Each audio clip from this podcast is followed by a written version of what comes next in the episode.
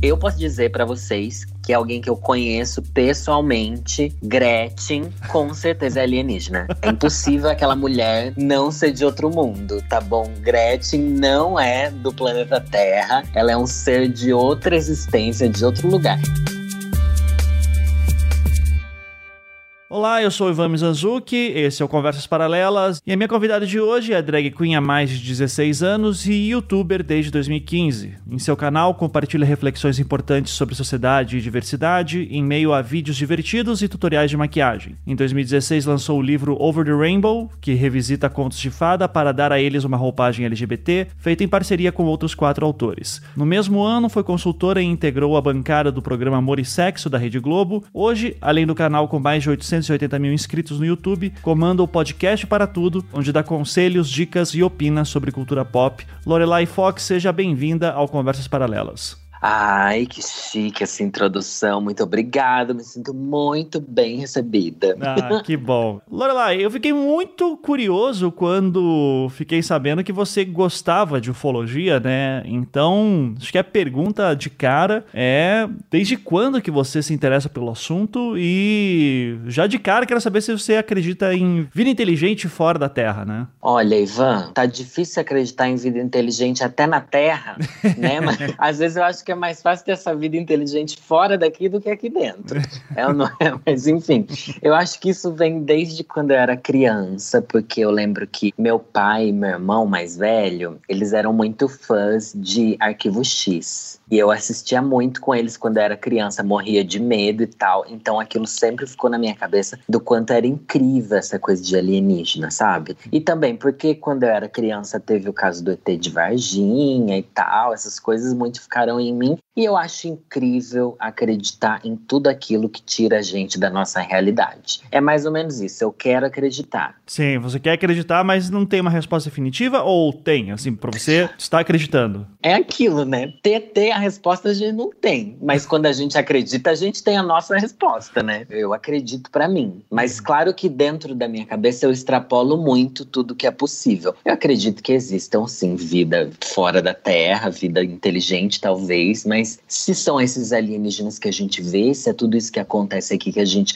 atribui a seres de fora da Terra, não sei. Aí já não dá para saber, mas eu quero acreditar porque a gente precisa dessa magia, dessa abstração. Uhum. Você, como alguém que cresceu também ali, finalzinho dos anos 80, início da década de 90, a gente tem uma experiência parecida nesse sentido então, e eu lembro muito de algumas matérias que saíram, assim, o clássico vídeo no Fantástico da autópsia do ET. Traumatizou uma geração. Mas você lembra como foi terrível assistir aquilo? O Fantástico dando a chamada. E, cara, era tarde, né? Foi passar 11 da noite, num domingo, e a gente tinha que ir pra escola Sim. no dia seguinte. Eu lembro de estar tá maluco com aquilo. E tudo parecia muito mais mágico mágico naquela época, né? Não sei se você tem e essa parecia real, né? Porque hoje em dia a gente olha aquele vídeo, a gente fica assim, meu Deus, que lixo era esse? não faz sentido nenhum a gente ter acreditado naquilo. É igual ET Bilu, sabe? Igual uma coisa que não, não faz sentido nenhum. Mas, nossa, eu lembro que eu fiquei morrendo de medo. E meu pai também era medroso. Então meu pai colocava medo na gente. Ai, não assisti isso, não sei o que lá, não sei o que lá. Mas todo mundo via mesmo assim. E eu morri de medo. É engraçado que realmente marcou todo mundo daquela época, né? É uma coisa que hoje a galera mais nova, até a gente também, né, já perdeu um pouco a noção, porque naquela época era assim, se você viu, viu, se não viu, perdeu, né? A não ser que alguém tenha gravado em casa, no videocassete. Então tinha uma coisa do você tem que estar tá assistindo todo mundo junto para no dia seguinte o pessoal conversar uhum. na escola, né? Era muito forte isso. E acho que talvez isso tenha um peso maior até em aumentar o peso que a coisa tinha, porque tipo, daí você só ouve o boca a boca. Tipo, nossa, era um ET mesmo, seu amigo contou, você vai ter que acreditar, entendeu?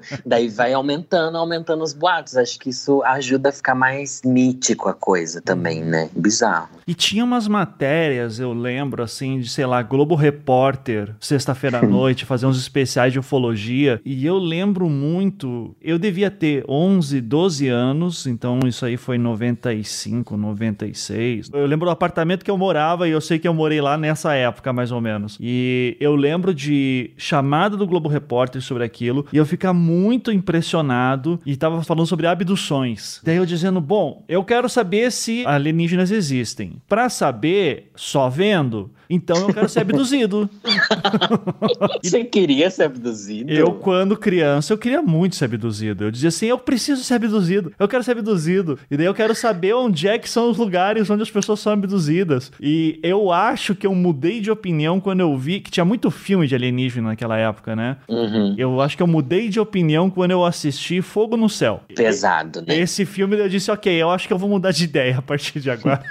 Você assistiu esse filme quando era mais novo? Esse filme eu fui assistir depois de mais velho, quando era criança, não. Mas ao contrário de você, sobre essa coisa de abdução, as pessoas sempre me perguntam também: ai, mas você quer encontrar um ET e tal desde criança, Ivan? Eu tenho muito medo de encontrar um ET. Eu nunca quis ser abduzido igual você. Ah, é? Você é muito mais corajoso do que eu. Eu, quando era criança, eu tinha curiosidade sobre o tema, mas ao mesmo tempo, até hoje, agora falando bem sério, não estou zoando, até hoje eu tenho muito medo de ver qualquer coisa. Eu não quero ver. Eu quero ver na televisão, eu quero ver uma notícia, mas eu ver, eu não quero ver, não, pelo amor de Deus, Ivan. Como é que você tinha coragem disso? Se você estiver na praia, então, e daí aparecer uma nave gigante, você treme na base. Ivan, meu medo não é nave. Meu medo é terreno baldio. Eu tenho medo do terreno baldio. Deixa eu contar pra você. Até pouco tempo atrás, quando eu morava em Sorocaba, a gente morava ali na casa da minha avó. E tem um terreno baldio ali, do lado. É um bairro grande, sabe? Não é tipo um lugar isolado, assim, lá em Sorocaba. E daí à noite, eu acordava, às vezes tinha que levantar para pegar água e tal, precisava abrir a porta. Toda noite, Ivan, eu tinha medo de olhar aquele terreno e ter um alienígena ali. Mentira. Eu juro pra você, parece que é uma história de internet para ser engraçado, mas eu tenho esse medo real, do tipo, virar e ver. Porque foi assim, Varginha. Porque elas Exato. estavam andando lá e elas viram do nada. Eu não quero ver do nada. Pelo amor de Deus. O caso de Varginha até é curioso, né? Porque tem essa história de que elas estavam no terreno baldio e daí elas viram um ser baixinho. Como é que você lembra da história de Varginha? Eu quero entender o teu medo nesse sentido. O que, que elas tinham visto exatamente? Então, né? Porque no final o ET não fez nada com elas, né? O medo era só de ver. Porque elas estavam andando, passaram pelo terreno e viram lá a criatura meio que jogada no chão. Não era uma coisa assim? Minha lembrança que eu tenho é isso. Que eu me lembre, elas viram o ser encostado numa parede, alguma coisa assim, ou talvez que tava agachadinho. Tanto que a brincadeira que faz assim, pô, era um cara cagando ali, né? E confundido de repente com alienígena, vai saber. E daí elas se assustaram, e daí foi mais ou menos isso. Mas Cara, ele não ia atacar elas, né? Não, não ia, não ia. Eu não me lembro de nenhuma versão de atacando. Mas é curioso isso, né? Porque mesmo que não seja um alienígena, você tá num beco e encontrar uma pessoa num terreno baldio, eu inclusive acho que vou ter mais medo se for uma pessoa. O que você tá fazendo aí a essa hora da noite? E elas passando por ele, elas eram corajosas, né? Elas foram destemidas, eu acho, pra enfrentar isso. E eu lembro que saiu muito retrato falado, que tinha três chifres, não era uma coisa assim, que ele tinha umas coisas na cabeça. Sim, sim. Aquilo me marcou muito também. Nossa, o ET com três chifres na cabeça, eu vou ver esse ET num terreno baldio, pra mim isso ficou bastante. E quando a gente cresceu, a gente soube que esse daí é um dos maiores casos da ufologia no mundo, né? É um Exato. caso famosíssimo. É um orgulho pro Brasil. Uma medalha olímpica, praticamente, da ufologia. Porque realmente é um caso famoso no mundo inteiro, que envolveu polícia e tudo, e o mundo inteiro ficou sabendo. É muito chique o ET de Varginha. Meu sonho é visitar Varginha. Eu dei aula na Unicamp como professor convidado, isso em 2019. E daí, cara, é batata, né? Você chega lá e diz assim, onde é que tá o ET de Varginha? Que tem essa história, né? Depois o exército foi lá, pegou ele e ele estaria hoje em algum laboratório da Unicamp ou ficou lá um tempo. Daí o governo americano fez alguma proposta, daí vieram os homens de preto. Tem toda uma mitologia. É o que aconteceu, né, Ivan? Eu acredito muito nessa história, porque eu quero trazer esse glamour pro Brasil. Chega de Roswell, tá bom? Chega de caso Roswell, ai, antigo. Mas eu acredito mesmo, porque tem muita gente que viu a movimentação policial lá na época, não sei o que lá. Se foi pra Unicamp, eu não sei. Talvez você esteja escondendo alguma coisa que dá audiência também. Eu sou o ET de Varginha. É, Esse é o. Imagina. Foi a mesma época também que teve o ET de Varginha, que teve o Chupacabra, né? Eu lembro de muita matéria sobre o Chupacabra. Daí tinha essa linha da ufologia que fala que provavelmente vieram juntos. O Chupacabra seria um animal animal. Chupacabra foi uma coisa que te pegou também? Eu lembro que na época se especulava o muito... chupacabra me pegou? Como assim? Eu não sou uma cabra.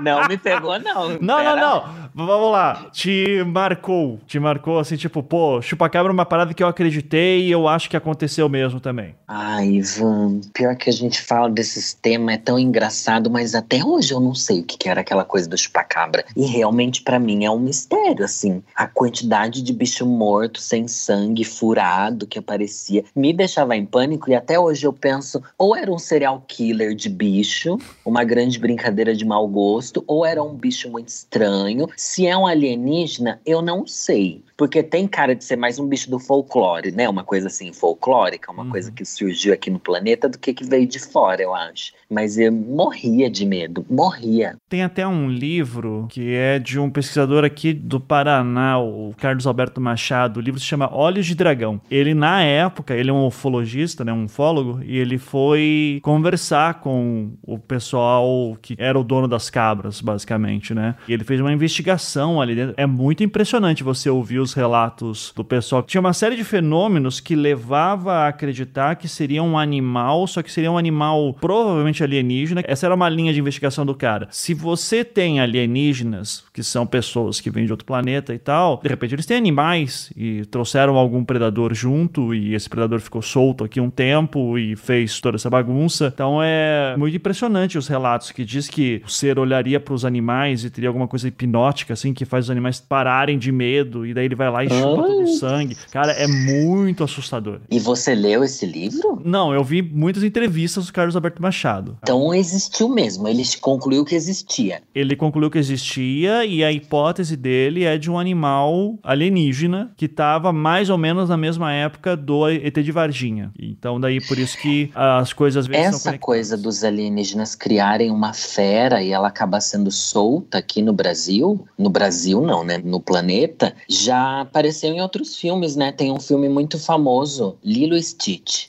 Você já ouviu falar? já, já é exatamente falar. esse o mote da história. É uma criatura perversa que os alienígenas criaram e acabou vindo parar aqui no planeta Terra. Talvez seja uma alegoria pro chupacabra, porque era realmente isso. Exato. Qual que é o caso, assim, que mais te marca quando você pensa em ufologia? Diz assim, cara, isso aqui, além de Varginha, né, que você falou, mas assim, que diz assim, esse aqui é minha obsessão. Esse aqui é o que eu já gastei horas da minha vida pesquisando e que eu realmente tremo na base. Olha, horas da minha vida pesquisando vai ser um exagero, porque eu não fazia nem na escola. Mas enfim.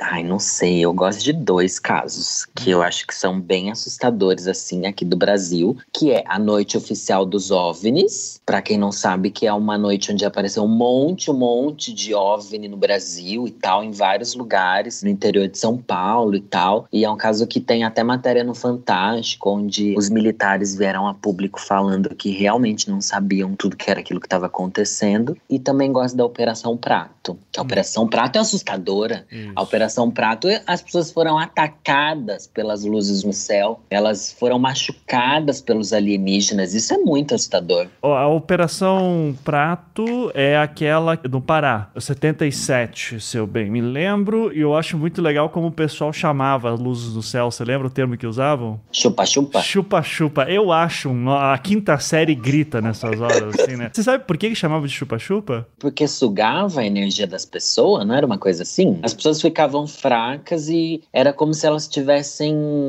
sei lá, tirado a energia delas. Como se fosse uma queimadura. Eu não sei se era ah, por isso. Ah, tô lendo aqui uma matéria na Gaúcha, Zero Hora, ó. A crença popular era de que os raios partiam de seres extraterrestres com o objetivo de chupar o sangue das pessoas, o que causou o pânico dos residentes. Daí surgiu a figura do chupa-chupa, apelido surgido na crença de serem entes alienígenas. Vamos falar um pouquinho sobre esse caso? O que, que aconteceu exatamente? Conta pra gente. Então, foi assim. Lá no interior do Pará, por volta de 1977, uma pequena cidade começou a ter muitos avistamentos. Eles não só foram atacados, como a gente já falou, mas começaram a ver muitos OVNIs. E era uma coisa que começou a deixar a cidade em pânico. E as luzes desses OVNIs, elas chegavam muito perto da cidade, elas rodeavam as casas e eles atacavam, mesmo com as pessoas dentro das casas. A pessoa pessoa não precisava estar fora da casa. Atacava as pessoas e era como se fosse um raio de luz. Assim, tem até foto para quem quiser procurar das pessoas que foram atacadas e tal, o que, que elas falavam. Daí a cidade inteira começou a ficar em pânico. Tanto é que as pessoas iam pra rua armadas, elas tentavam fazer fogueira para espantar os bichos do céu e não sei o que lá, não sei o que lá. Daí começou a se tornar um pânico, assim, na região. Daí chamaram a polícia militar, foi lá um monte de foi um monte de coisa. E esse caso se tornou muito famoso porque ele foi extremamente documentado. As pessoas que estavam lá investigando e tal, e protegendo a cidade também, eles fotografaram muitas coisas, fotografaram diversas naves, diversas luzes no céu e tal. Daí o caso é bastante misterioso porque um dos oficiais, eu não vou lembrar o nome dos oficiais, eles estavam lá e tal, esperando as aparições, e tem lá um rio bem famoso lá na região que tinha muito avistamento. E eles viram uma nave imensa, imensa pairando sobre o rio. Quando eles viram, fotografaram e tiveram as provas dessa nave, eles levaram para os superiores deles e falaram assim: Nossa, bicha, tá babado. Foi assim, o relatório dizia isso: tá babado, bicha. Daí cancelaram a operação pararam de investigar. Alguma coisa aconteceu que do nada eles tiveram que cortar toda a investigação, daí fica essa coisa assim, fica a critério de cada um acreditar por quê e no que, não sei o que lá. Durou alguns meses esse rebuliço todo lá na cidade. Todas essas provas foram ocultadas durante muito tempo, algumas foram liberadas recentemente, mas dizem que tem mais de duas mil páginas de evidências e provas e tal que ninguém nunca conseguiu ter acesso. E outra coisa que deixa bastante suspeito esse caso é que que um desses caras que avistou essa nave no Rio, anos depois, 20 anos depois, ele deu uma entrevista para uma revista de ufologia e ele se matou meses depois. Daí fica aquela coisa: será que ele foi morto? Será que ameaçaram ele? Será que, enfim, é um caso assim bem complexo e é muito famoso no mundo inteiro também. Tem uma foto aqui, né, que eu tô vendo na página da Wikipedia, que é uma bola, que teoricamente seria da nave, né? Uma bola com alguns pontinhos em volta, assim. Meu Deus do céu. Isso aqui é que eu queria ver quando era criança. Tá? Deus do Você quer o chupa-chupa, é isso? Pelo amor de Deus. Eu queria ver o chupa-chupa. que é muito impressionante, né? A cidade é Colares, né? Eu tô vendo aqui, que é lá no norte do Pará. Então você imagina, né? Na pontinha do Brasil. E cara, você tá ali, é água para todo lado, é mata para todo lado, e de repente começa a aparecer essas luzes aqui, velho. Que loucura. Só que muita gente diz que é aqueles experimentos militares e não sei o que, né? Não sei. Nessas horas, eu tenho um negócio que, assim, para mim, que vale. Sabe aquele negócio quando você vê um filme de terror? Você sabe que é tudo mentira, mas a experiência é importante. Eu queria passar por essa experiência, sabe? De você tá num lugar. Eu lembro, nessa época que eu queria ser abduzido, eu lembro de começar a ficar sabendo sobre. Tem esses lugares que o pessoal vai fazer avistamentos, né? Que pra mim sempre foi um conceito muito doido, assim. Se existem OVNIs e existem lugares de avistamentos, então, né, a gente podia fazer um bem bolado aí e tentar investigar direito essas coisas. Mas daí você vai ver que é uma coisa que acontece de vez em quando, né? Que você tem uma comunidade que corre atrás. Mas eu sempre tive muita curiosidade de ir para esses lugares e ver se via alguma coisa mesmo. Porque me parece tudo tão fascinante de você ver isso do nada, daqui a pouco aparece uma luz enorme e você identifica que não é satélite, não é avião, e você fica se perguntando o que é isso. E daí eu fiquei muito impressionado com os vídeos que saíram, né? Acho que uns dois, três anos atrás atrás no New York Times, que é o grande revelação agora, né, sobre os OVNIs nos Estados Unidos, e que daí você tem pilotos dando declarações assim, falando como é que foi perseguir aquelas luzes, né? Você ficou muito impressionada quando ficou vendo isso também? Assim, tipo, opa, aqui a gente tá chegando em alguma coisa bem interessante. Ivan, eu fiquei impressionado, mas o que mais me deixou impressionado é que ninguém deu a mínima. É a prova que a gente tem de que existe os alienígenas. Não é a prova de que existe alienígena, é sim de que existem OVNIs, né? E, tipo, realmente a NASA foi lá e falou assim: ai, ninguém sabe o que é. O Pentágono falou: ai, ninguém sabe o que é, tá babado. E ninguém tá nem aí sabe? E voltou ainda essa história esse ano, no meio da pandemia, voltaram esses vídeos, voltaram a falar e não sei o que lá. Só que é aquilo, como eu falei, lá nos anos. A noite oficial foi nos anos 80. Lá, os oficiais também falaram: olha, realmente eram OVNIs, a gente não sabe o que era. E ninguém liga. Parece que a gente quer a coisa não ser confirmada. Quando ela é confirmada, ninguém liga. Mas eu achei incrível. Eu achei assustador, eu achei maravilhoso. E eu achei que era isso que a gente precisava mesmo. Saber que existe alguma coisa que ninguém sabe o que é, se é que isso ajuda, né? Mas eu achei impressionante. E era extremamente rápido, né? Os vídeos deles correndo numa velocidade que nenhuma nave que o ser humano fez consegue alcançar e não sei o que lá, eles tentando perseguir. É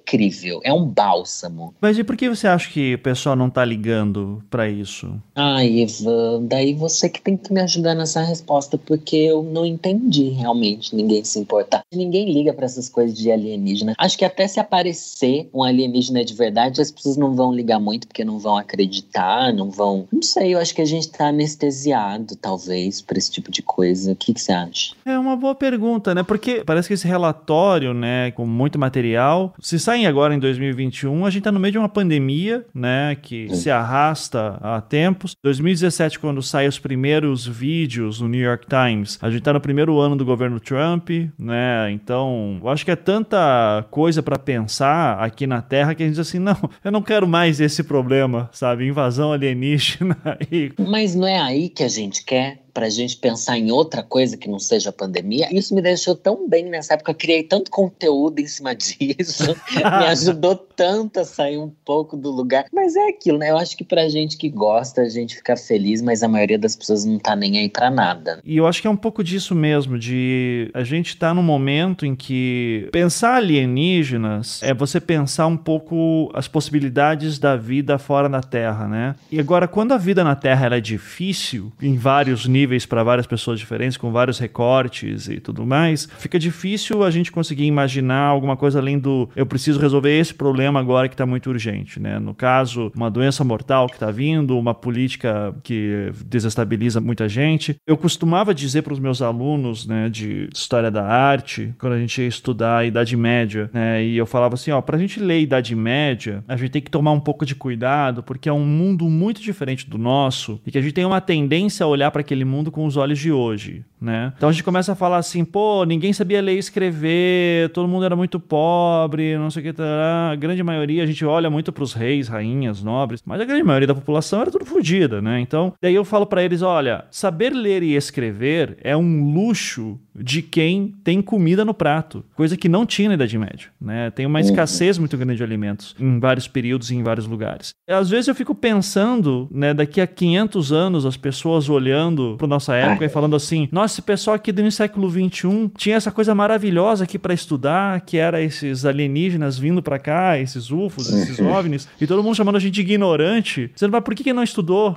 Eu fico pensando às vezes que a gente estaria talvez perdendo uma oportunidade aqui de achar, nossa, que mundo incrível é esse, que universo incrível. É, então, a gente tá com outras preocupações e também não dá nem para saber, né? Isso daí é ser ansioso, querer prever como a humanidade vai pensar a respeito do que a gente faz agora e o que a gente devia estar tá fazendo agora para a humanidade do futuro não se arrepender de não ter feito, né? Eu acho que a gente tenta fazer o melhor que a gente pode, só que ninguém leva a sério também. Eu não sei, é complicado também a gente falar fala sobre ufologia aqui no momento de negacionismo tão grande sobre a ciência e tem essa coisa que tipo, ai, ufologia não é ciência, não sei o que lá, não sei o que lá. É bem complexo. Eu acredito sim que existam outros problemas maiores nesse momento. Só que é igual quando as pessoas falam assim, ai, por que, que gastam tanto dinheiro colocando um homem no espaço ou indo para Marte, não sei o que lá, não sei o que lá. Porque as pessoas não entendem a quantidade de avanços que isso traz para o ser humano. Por mais que a gente tenha outros problemas aqui, a gente precisa avançar em todos os campos. Eu acho sim que a gente devia olhar talvez com mais cuidado para a ufologia, olhar com mais carinho, né? Essa arte tão bonita, eu acho. Vamos imaginar uma situação. Lorelai, final do ano, senhor Danilo, no nome civil aí, vai, joga na mega da virada e ganha sozinho, tudo teu. Milhões. Vou sumir da internet. adeus, obrigado. Quem me seguiu, seguiu. Quem não seguiu, adeus. É isso.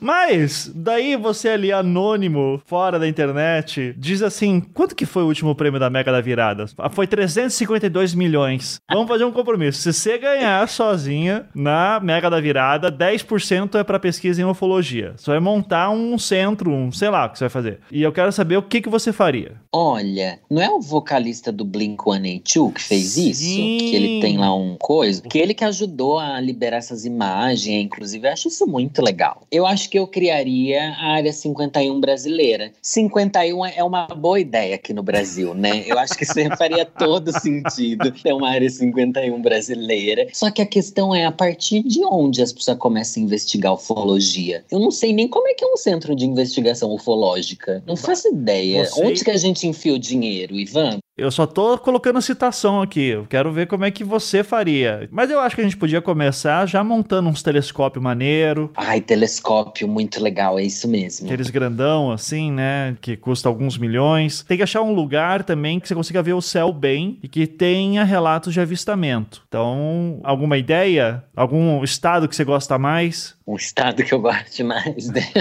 Ai, meu Deus. Olha, é que dizem que tem alguns polos magnéticos onde aparecem mais alienígenas e onde tem coisas assim. Você sabe disso? Isso tem alguma coisa a ver lá com o negócio do Peru, Machu Picchu? Tem as coisas do Peru. Ah, e daí a gente já entra nas coisas dos alinhamentos das pirâmides. Tem todo um, um bafo assim que rende todo outro episódio, né? Ah, que é a linha mística, né? Mais perto da ufologia. É, que tudo gira em torno dali, né? Eram os deuses astronautas? Aí fica essa pergunta aí para a população. Eu acho que Brasília é um lugar legal, porque eu já ouvi falar que lá tem muita coisa, naquelas chapadas, sabe? Tem alienígena, porque é um lugar onde é fácil deitar uma nave ali também, né? Sim. A nave ali tudo retinho, fica ali o platô para eles. Eu acho legal. É tipo o graal dos alienígenas ali, né? Tem, come um é a parada ovo. obrigatória, isso, exatamente. Levar os filhos descansar um pouquinho, né?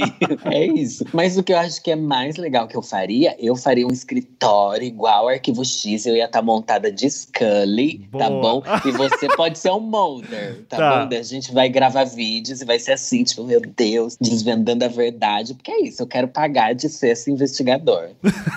Falando de Arquivo X, você assistiu tudo? Não, não assisti tudo, não porque eu era criança e terminou, eu já era mais adolescente, não assisti tudo, mas voltei a assistir recentemente. E nossa, aí achei incrível. Eu fiquei assim, ai, será que vai ser muito ruim eu voltar a assistir depois de tantos anos? Porque os efeitos especiais são muito ruins, né? Uhum. Mas realmente a história é muito envolvente, tem uns episódios bem legais. Quero maratonar tudo, porque eu também não assisti a última temporada que eles lançaram recentemente, né? Lançaram uma temporada novinha. Daí eu quero maratonar tudo para eu chegar nessa temporada e ver no que, que deu. Eu tenho esse mesmo negócio de você, porque era uma época muito difícil de ter acesso a tudo. Eu tenho até a impressão que eu acho que a gente não tinha noção do que era temporada. Ah, tá passando arquivo X, assiste. Ah, e a TV não divide temporada mesmo, né? Você via na TV, eles não explicavam isso. Porque aqui também chegava tanto tempo depois, né? Que eles já colocavam tudo de uma só vez. Não tinha essa espera por temporada mesmo. Era uma novelona só. E eu lembro que eu tinha muito carinho pelos personagens, né? Do Mulder a Scully. Eu acho, inclusive, que eu fui apaixonado pela Scully em algum momento da minha adolescência. Tô lembrando agora de alguma apaixonite, assim. Só que eu lembro de assistir e não entender muito o que tava acontecendo, o que, que era esse negócio da irmã do Mulder. Daí hoje eu tenho uma vontade muito grande de assistir, mas eu caio nesse medo de, putz, mas será que vai ser chato? Eu nem me preocupo tanto com o efeito especial, sabe? Mas é mais de ser chato, porque era uma TV muito mais arrastada. As temporadas com 30 episódios, né? era gigante antigamente. Ah, eu sou aquela pessoa que eu prefiro perder tempo com algo que já foi testado do que perder tempo com algo novo que eu nunca vi e talvez eu não goste, sabe? Então Sim. eu vou sempre nesse safe, assim. E então eu posso garantir para quem está ouvindo, vai lá assistir Arquivo X. E é legal também porque tem a história de background, igual você falou que é da irmã e da Scully, que ela vai ter um chip implantado e o canceroso e várias histórias assim. Chip implantado? Eu não lembrava. Tem isso, mas mais avançado, não é? Que tem uma coisa que parece que é. Ai, gente, é que eu não cheguei agora que eu tô remaratonando, mas tem uma coisa assim. Tem, é maravilhoso. Mas tem aquilo de você poder assistir episódios soltos, entendeu? Você não perde a história. Porque tem a história do episódio e tem a história de background. Então é bem legal se você pegar um ou dois episódios para assistir assim, é bem bom. Eles seguem aquele esquema do monstro da semana em alguns episódios,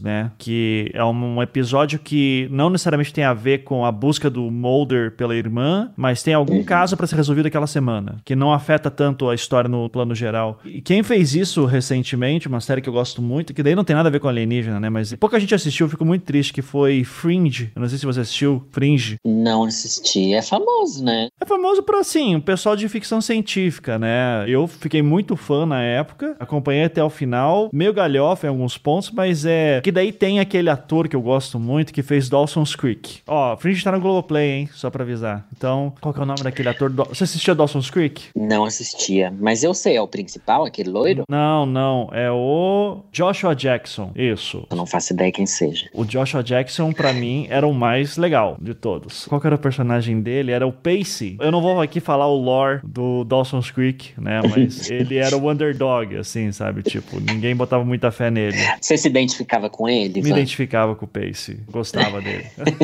eu sempre me identifiquei com os caras, né? O perdedor, que ninguém dá crédito. Então, quando eu assistia DLC, eu me identifiquei demais, assim. DLC era a galera emo. Eu falava, pô, tá aí o Seth Cohen, né? Que era o personagem do Adam Brody. Uhum. Assim, tá aí o cara que é apaixonado pela menina mais bonita e não consegue nem imaginar com ela. E daí, de repente, porra, o cara se dá bem, é bacana. Essa é a sua trajetória? Não, não, pior que não. Eu tenho uma vida muito sem graça, sabe, Lorelai? Eu falo pro pessoal, eu tento fazer um trabalho mais interessante porque minha vida é muito ser homem branco, classe média, sabe, heterossexual. Eu não tenho grandes aventuras, então. Mas o nosso trabalho é a nossa aventura. Eu considero o meu trabalho a minha aventura. Fora isso, minha vida é completamente sem graça.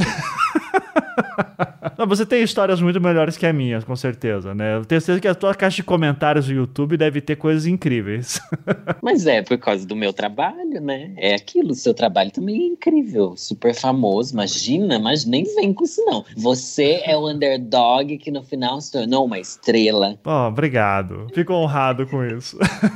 e daí, vamos extrapolar um pouquinho, já juntando esse negócio do underdog com alienígenas. Por que, que eles vêm pra cá? Será que tem esse lance de tenho nada aqui para fazer nesse meu planeta chato, ninguém gosta de mim na escola, eu sofri bullying na minha escola aqui também. Eu vou mostrar que é possível ir para os confins do universo, que é a Terra. Você acha que rola um pouco disso ou vão pirar? Por que você acha que eles vêm para cá? Olha, existem diversas teorias, né? Existem o motivo deles virem para pegar a gente para experimentos, que é a coisa de ser abduzido, para ter testes com seres humanos, porque também quando as pessoas falam que viram ETs, viram naves, que viram esses humanoides estranhos. Tem uns que são bem parecidos com seres humanos, tem outros que são muito diferentes e tal. Então eu acredito que existem várias espécies e cada uma tem um motivo para vir para cá. Já que você falou extrapolar, eu tô falando aqui a uhum. teoria é louca mesmo. E eu também acredito, Ivan, que eu acho que a gente não pode deixar de fora dessa pauta que podem existir alienígenas, a gente chama de alienígenas, mas na verdade eles moram em confins do planeta Terra. Porque existe essa coisa de verem naves saindo de dentro do mar, saindo, igual a gente falou, em cima do rio, sei lá o quê. Porque existe a teoria da Terra Oca que tem bicho que mora aqui dentro, hum. que é como se fosse outra raça e eles já estão aqui e às vezes a gente vê quando eles saem à tona por motivos X. Mas eu acho que sempre é isso. Ou pesquisa, ou pegando a gente para testes, ou às vezes até usando coisas do nosso planeta, tipo esses campos magnéticos. Dizem que pode ter alguma coisa a ver, que eles vêm sugar algum tipo de energia do planeta, alguma coisa assim. É o que eu acredito. Você acredita no quê? Uma vez eu acho que eu li do Asimov, né, aquele autor de ficção científica, que faria mais sentido eles enviarem para cá, não alienígenas em si, né, mas eles enviarem robôs. Então eu tendo a acreditar que se eles estão enviando, porque cara, é uma viagem muito longa, independente de onde eles vêm, né, que faria mais sentido eles enviarem robôs. Então daí eu tendo a acreditar que quando fala assim daqueles, se for verdade, os Grey, né, que são aqueles olhão grande, corpo com esguio, e são todos parecidos, eu tendo a acreditar que é tudo tipo alguma coisa tipo biorobô e que são biológicos, mas eles não são pessoas como a gente entende, né? São máquinas fazendo tarefas de exploração por qualquer motivo que seja. Agora, o negócio debaixo do mar é incrível você falar isso, porque de fato a gente fala muito do céu e do universo, mas a gente tem todo um mundo não explorado debaixo do mar, né? E acho que daí não são os OVNIs, né? É outra categoria. Tem essa ideia de que, teoricamente, debaixo dos oceanos também tem uma série de avistamentos de coisas que ninguém consegue explicar também. Que não são animais, não é submarino, não é porra nenhuma, e sai voando de lá. E eu acho tudo isso fascinante, né? Porque daí tá aqui, a gente não tem como avaliar e tá aqui, caramba. É como se você tivesse um buraco no teu quintal e você não pudesse entrar lá dentro e de lá sair um monte de coisa. E é desesperador essa ideia. Nessas horas eu começo a ficar com um cagaço fudido. Ao mesmo tempo, né? O meu maior medo é o ser humano sempre, né? Então. Mas essa coisa do fundo do mar, eu já acho assustador qualquer bicho do mar. Eu acho que você olha aquilo e você pensa, mano, isso daí é muito alienígena, sabe? Os bichos do fundo do mar são muito alienígenas, é umas coisas assim muito diferentes de tudo que a gente tem aqui para cima. E o fato da gente não conhecer nada que tem lá só extrapola mais desgraça que pode vir daí. Porém, eu também acredito que podem ter alienígenas que vivam em confins. Alienígenas não, né? Esses que vivem dentro da Terra. Que vivam dentro de cavernas e dentro de lugar que não seja seja o oceano mesmo, sabe? Que a gente pode vir a descobrir. E a gente sempre pensa em coisas muito grandes. Podem ser populações pequenas, podem ser coisas, sabe? Pode ser de tudo aí. E também tem aquela coisa de que podem ser seres que a gente não consegue ver a olho nu. Tem isso também. Que daí as pessoas falam assim, ah, é espírito, não sei o que lá, não sei o que lá. Pode ser um alienígena, entendeu? Existe tudo isso. Porque às vezes a gente ainda não tem capacidade de detectar algumas coisas que podem estar aqui. Carl Sagan com aquela brincadeira que ele faz as três dimensões, né? Não sei se você lembra. É um videozinho famoso do Carl Sagan que ele pega, imagina um ser que vive em duas dimensões, e daí a gente pega aqui essa maçã, por exemplo, ele corta a maçã, e daí ele passa um carimbo na maçã e daí joga a maçã na frente, né? Então se você corta uma maçã e carimba ela, por exemplo, e bota na frente de um ser que só vê duas dimensões, ele vê um desenho. Mas se você colocar uhum. no outro ângulo a maçã, vira um desenho diferente. Assim vai indo. É a mesma maçã, só que visto de ângulos diferentes, só que um ser em apenas duas dimensões, ele não consegue ver tudo. Tá? Ele não consegue ver o todo. Eu tinha um professor no ensino médio de matemática, ele gostava de fazer essas brincadeiras de alienígenas, ele dizia: "Vamos imaginar um ser que vive numa quarta dimensão e de vez em quando ele dá uma escapadinha para cá, né, para terceira. Daí uhum. aparece um braço voando, uma luz luz aqui ou ali, tudo, e a gente só consegue ver pedacinhos dele, e na verdade é uma coisa muito maior, né? Que a gente não consegue ter noção. E isso eu acho muito doido pensar que. Daí eu ficava assim, tá, eu posso ter um rabo numa quarta dimensão e eu não tô sabendo, né? Como que a nossa fisionomia é em quatro dimensões. E pensar que tem todas as civilizações inteiras ali do outro lado é muito doido, porque seria uma coisa, pelo menos assim, como leigo, me parece perfeitamente possível, né? Pensar em cinco, seis dimensões, todo mundo dividindo mais ou menos o mesmo espaço, mas sem se encostar, porque estão em, em espaços diferentes. Eu acredito totalmente nisso. Para mim isso faz todo sentido e para mim essa é a grande explicação para as coisas sobrenaturais. Tipo, fantasmas. Sim, eu acho que um dia a gente vai entender dessa forma. O que não invalida o fato de existirem espíritos e tal, só mostra que na verdade não era como a gente imaginava, mas que estava lá de outra maneira. Eu acho isso. Você tem crenças espirituais nesse sentido ou não? Eu penso muito mais sobre alienígena do que sobre vida após a morte. Assim, é meio que não me importa. Eu gosto de encarar a vida como só se vive uma vez, entendeu? Mas eu acho que é muito possível um dia. Porque também quando você começa a pegar histórias de assombração e de eventos paranormais, assim, quando você vai assistir Invocação do Mal e tal, você fica assim, é babado o negócio. Mas alguma explicação tem que ter. Então eu acredito muito nisso, de que existem coisas que a gente não consegue ver e que um dia a gente vai tratar de uma forma bastante científica, sabe? Estamos num momento em que tudo isso é muito misterioso, mas futuramente a gente vai conseguir entender melhor e vai ter explicações que talvez já estejam por aqui,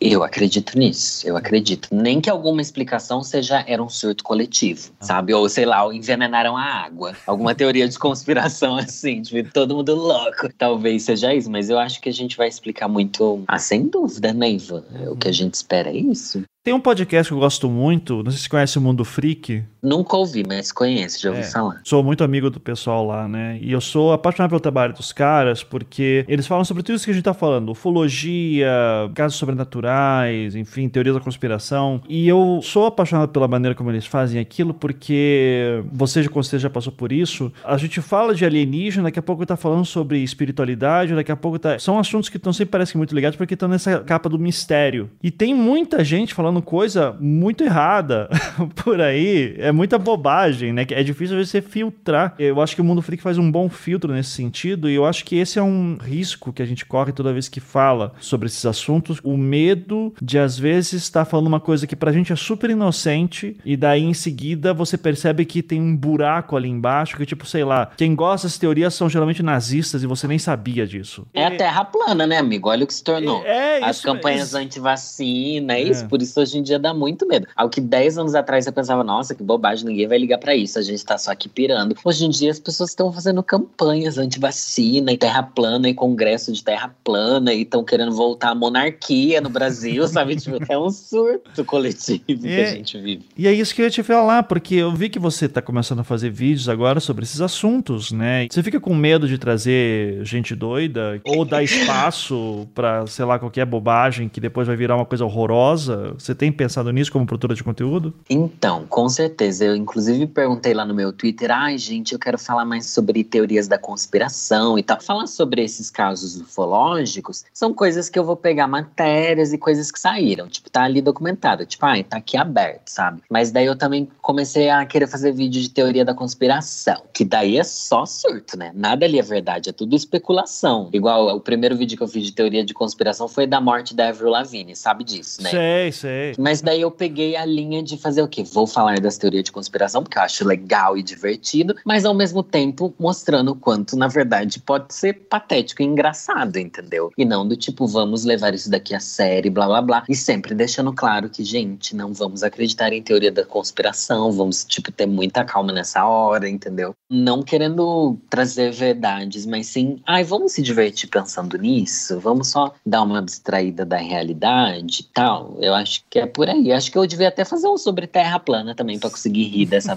palhaçada. E o teu público responde bem ou como é que tá sendo resposta sobre isso? Parece que você construiu um público legal em todos esses anos, né? Olha, eu tive muita sorte, porque eu construí um público que consegue ter um, um senso crítico bacana, assim. Durante muito tempo eu fiz um conteúdo mais voltado para as pautas LGBT, para pautas mais sérias, assim. Acho que durante os quatro primeiros anos do meu canal, assim, então foi bastante tempo. Um canal bem mais militante, assim. Mas daí começou o ano passado e tal. Eu falei, ai, gente, eu cansei, eu quero falar de coisas loucas e tal. E o público começou a engajar muito bem, principalmente nas histórias de terror, coisas de terror, assim, e coisas sobrenaturais, ufológicas. O povo gosta muito. E as pessoas levam muito, assim, na brincadeira, na zoeira. O povo só quer passar o medinho e ficar curioso, sabe? Nunca me cobram pra eu trazer verdades e fatos, assim. E também não levam nada como se fosse uma verdade absoluta, algo que a gente devesse se preocupar. Eu não sei, eu pelo menos ano passado também, depois de tantos anos trabalhando com política e tal, quando veio a pandemia, chegou uma hora que eu disse, cara, não aguento mais, assim, eu quero falar sobre ursinhos carinhosos, eu quero falar sobre alguma coisa bem boba, porque já basta o noticiário todo dia, né, sobre isso. E isso é bom pro nosso público, porque as pessoas não aguentam. A gente não pode também se alienar e ficar completamente Claro. alheio à realidade, mas a gente precisa muito abstrair. E já tem tanta gente falando da realidade, de política, não sei o que lá, que às vezes nosso público a gente pode dar essa. É bom pra gente descontrair, é bom pra eles também, sabe? Então, pra terminar, eu vou querer fazer Hum. uma brincadeira aqui do Homem de Preto. Você lembra lá, primeiro filme do MIB, que eles entravam lá no QG, e daí lá tinha monitorando todos os alienígenas, e daí tinha lá o Michael Jackson, tinha um monte de celebridades. Então, eu quero saber qual o ícone do mundo LGBT é definitivamente um alienígena e por quê. Ai, do mundo LGBT. Eu vou dizer que um. Olha, tem vários aqui.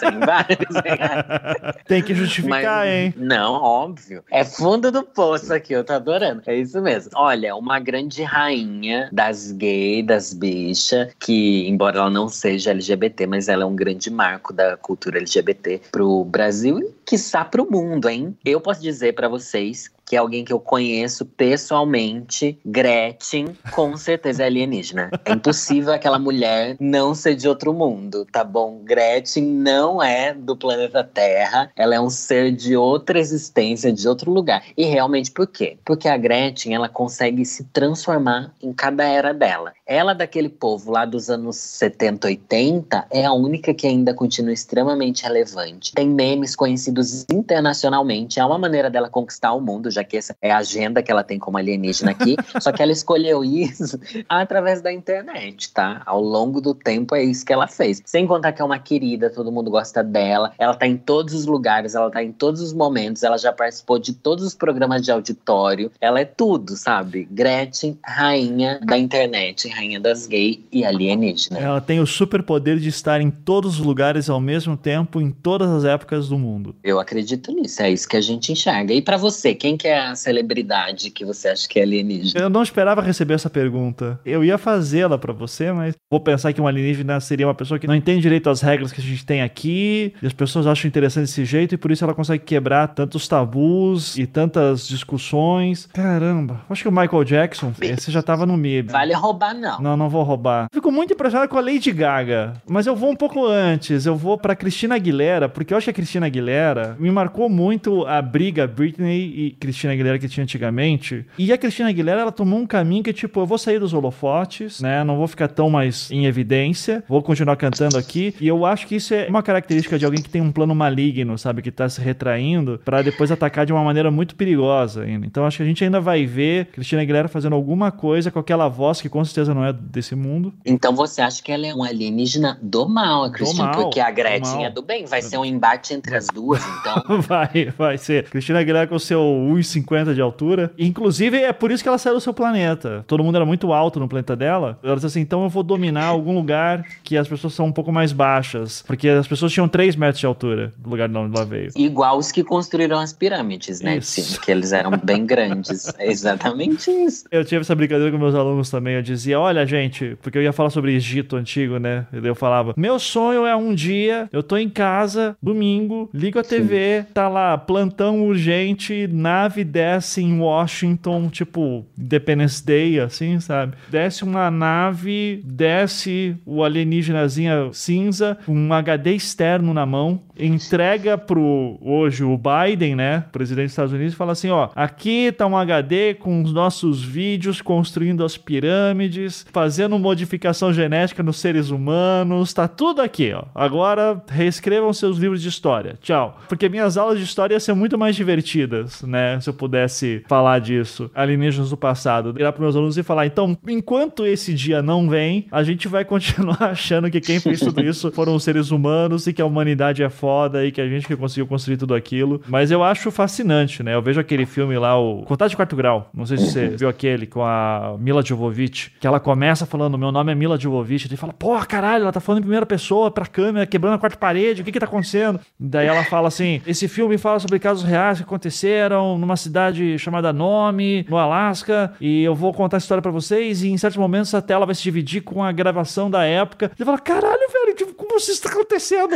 E foi muito chocante quando eu vi aquilo. Foi demais. A bruxa de Blair dos É alienígenas. bruxa de Blair dos alienígenas, perfeito. Porque bruxa de Blair tinha o mesmo lance, né? De, ó, isso aqui é real. De fazer acreditar, né? A gente acreditava. E era tudo mentira, Lorelai. Eu fiquei muito chateado quando descobri que é todo mundo ator. Tanto na bruxa de Blair quanto no Contato de Quarto Grau. Eu não vou ser enganado uma terceira vez. Daí chega aí as imagens real que o Pentágono libera, ninguém acredita, porque Isso. já tá todo mundo igual a você, viu? Tem Exato. que continuar acreditando. A gente tem que se permitir, entendeu? Vamos permitir. Não era essa a frase do Arquivo X? I want to believe, eu quero acreditar. É isso, a gente tem que querer acreditar, gente. Tá, então eu vou tentar ser menos duro nesse meu coração que já sofreu tanto com esse assunto. Isso mesmo, se permita. Lorelai, muito obrigado pelo papo, foi um prazer. Se quiser aí deixar tuas redes sociais tal, não que você precise, né? Mas se o pessoal quiser te ouvir, te ver, como é que faz? Ai, preciso sim, tá bom? Quero, quero que todo mundo vai ouvir o meu podcast, Podcast para Tudo, também do Globoplay, muito chique a gente, né, amigo? Muito chique. E também tô lá no YouTube, tô no Instagram, tô no Twitter, adoro Twitter, tô até no TikTok, olha só, eu velha desse jeito, uma bicha de peruca, 34 anos, não toma vergonha na cara, tá no TikTok. Enfim, tudo Lorelai com Y, underline Fox. Lorelai Fox. Sou eu. Muito obrigado, viu, Ivan? Adorei, adorei ouvir você aqui. É muito legal ouvir sua voz. Já falei isso antes das gravações, mas depois de ter ouvido, enfim, o seu podcast, agora ouvir você aqui falando comigo, eu pensei, nossa, estou muito chique. Ah, olha quem fala, né? Não fui eu que trabalhei lá no Amor e Sexo, não, tá? Então. parabéns pela sua trajetória, muito bonita e parabéns, sucesso no trabalho daqui pra frente também. Para todos nós, eu que agradeço. Um beijo e é nessa que eu vou.